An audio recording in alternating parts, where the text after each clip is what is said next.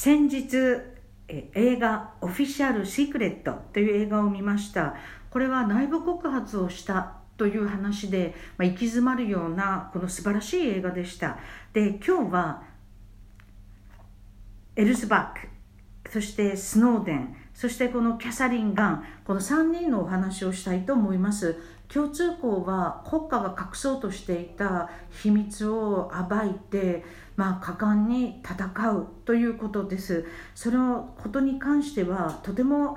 あの尊敬したいと思っています。でこの、えオフィシャル・シークレットなんですがキャサリン・ガンさんは当時30歳。2003年イラク戦争が始まろうとしている時に、まあ、彼女はイギリスの諜報機関で働いているわけです。でその時にですねアメリカの NSA から国連の安全保障理事国非常任理事国の人たちを対象とした、えー、盗聴についての協力を依頼するメールが来ます。これは彼女だけじゃなくてその彼女の職場ではそのメールが来るわけです。でこれってどういうことなんだろうということがちょっと議論になったりするんですが彼女は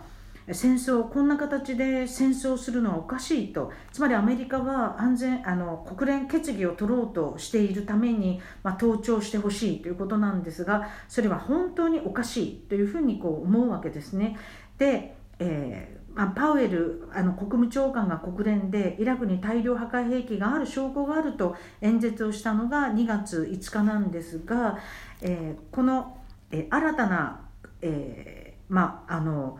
えー、国連決議を得ようとするけれども、まあ、それを得るためにこうやるということなわけです。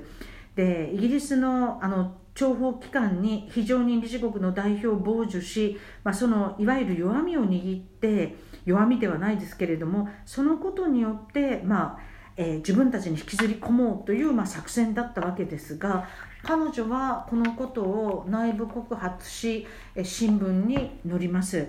で新聞が大きくこのことを取り上げて、えー、取り上げるわけですがでそれからどうなるのかということですね。でこの映画は冒頭裁判のシーン、えー、そのキャサリン・ガンさんが起訴されて裁判が始まるっていう場面からあの映画は始まります。彼女はそのことを内部告発した後、まあ大変な状況になってしまうわけです。でもあれなんですね。えーえー、当時のあのブレア首相やブッシュ大統領やパウエルさんの演説や国際社会の中でのそのリアルな生のそのニュースの場面もこう出てくるんですね。ですから結局大量破壊兵器はなかったし見つからなかったしあのイラクへの戦争は何だったのかという問い。でキャサリン・ガンさんは実はその映画の中で分かるんですが日本で例えば広島であの働いていたことがあって広島の原爆記念館にも行ったことがあると。ですからミサイルの先行の先に住んで生きている人たちがいるみたいな思いがやっぱり彼女を突き動かしてやっぱり戦争をなんとか止めたいとこう、まあ、頑張るわけです。しかし、まあ、戦争は起きてしまう。そして彼女自身は被疑者。そしてまあ被告人になってしまう。ということです。でもこれ本人、まあ、キーラ・ナイトレイさんが主演の女優さんをやっていてもう素晴らしい演技です。でも彼女は極めてこう知的な感じのがっちりした感じですが本人最後に、えー、この映画の場面に本人が出てきます。でインタビューに答えて同じことをもう一度やるかっていうことに同じことをもう一度やります。って答えていてなんかそれも素晴らしいなというふうに思いました。是非、えー、行き詰まる法廷場面やあのいろんな取り調べの状況もっと遡れば何で彼女がそういうことをしたのかっていうことなど是非映画を見ていただきたいというふうに思います。でもこうなんですね。やっぱりその彼女があの逮捕されてで当番弁護士を呼びましょうかと言われ当番弁護士の受精が来ます。そして、えー、ちゃんと捜査の可視化で録音を始めると。で弁護士は取り調べに対して立ち会い権があるのでずっと一緒に座って聞いているわけです。そして彼女はその後釈放すぐされるわけで、えっと、これって日本だと弁護士の立ち会い権はないしえー、そしてこれあの、まあ、重大事件っていうので釈放なんかとてもされないなとか思っちゃいますね。でその当番弁護士の女性からリバティというあの弁護士の、まあ、人権団体弁護士の団体を紹介されてそこに行って、まあ、有能な弁護士に事件をあの話すっていうところもまた重要なところです。でも映画を見ながら日本だとまあ、当番弁護士の制度はあるし捜査の可視化は若干始ま,、まあ、始まってもいるけれど弁護士の取り調べにおける立ち会い権もないし、えー、こんなにすぐ釈放されたりはすぐ釈放されたはしないで本人はすごい苦労するというふうに思うので、まあ、その違いなどもちょっと思いましたでもどうでしょうか？あのメディアの役割っていうのもこの映画の中でとても大きな要素を占めています。でペンタゴン・ペーパーズはあのスピルスバーグさんの監督であのまさに、えー、トム・ハンクスさんとそれからあのメリル・ストリープの名演であってでエルズバーグさんがあのペンタゴン・ペーパーズこの戦争は間違っている。そしてアメリカはこういう負けている状況で、えー、そして、えこういう問題がある。で極めつきはトンキン湾事件。まさに、えー、アメリカが感染が攻撃を受けたとされたトンキン湾事件はアメリカの自作自演であると。大量の文書。これを持ち出してワシントン・ポストニューヨーク・タイムズが連載をすると。で当時ニクソン政権はこれに対して記事の差し止めをかけます。でもアメリカ最高裁、えー